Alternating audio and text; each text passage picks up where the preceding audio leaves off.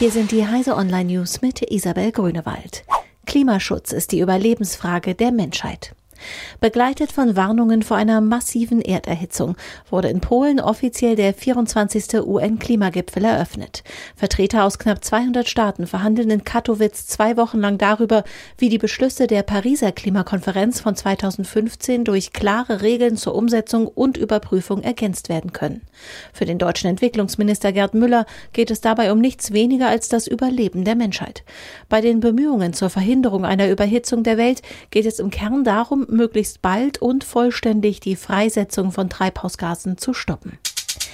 Länder kritisieren Grundgesetzänderung für Digitalpakt. Gegen die bereits vom Bundestag beschlossene Grundgesetzänderung für die Schuldigitalisierung kommt massiver Widerstand aus den Ländern. Im Bundesrat könnte sie scheitern.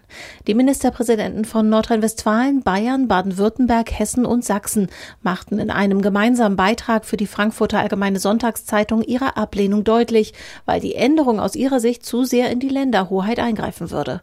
Niedersachsen wendet sich gegen die Forderung des Bundes, dass ab 2020 alle vom Bund bereitgestellten Leistungen, egal egal in welchem Politikbereich, um den gleichen Betrag ergänzt werden müssten. Ein Oszilloskop mit Hintertüren. Laborequipment von Sigland ist auf mehreren Wegen attackierbar. Angreifer könnten Messergebnisse manipulieren und eventuelle Netzwerke eindringen. Das haben Sicherheitsforscher von SEC Consult festgestellt. Ein Statement des Herstellers Sigland Technologies steht derzeit noch aus. Bislang gibt es nur Workarounds, um sich abzusichern. Ein Patch ist noch nicht angekündigt. Israelischer Spieleentwickler übernimmt Berliner Spielefirma Voga.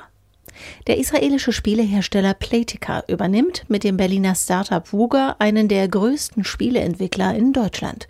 Das derzeit 180-köpfige Team werde jedoch weiter aus seiner Zentrale in Berlin arbeiten.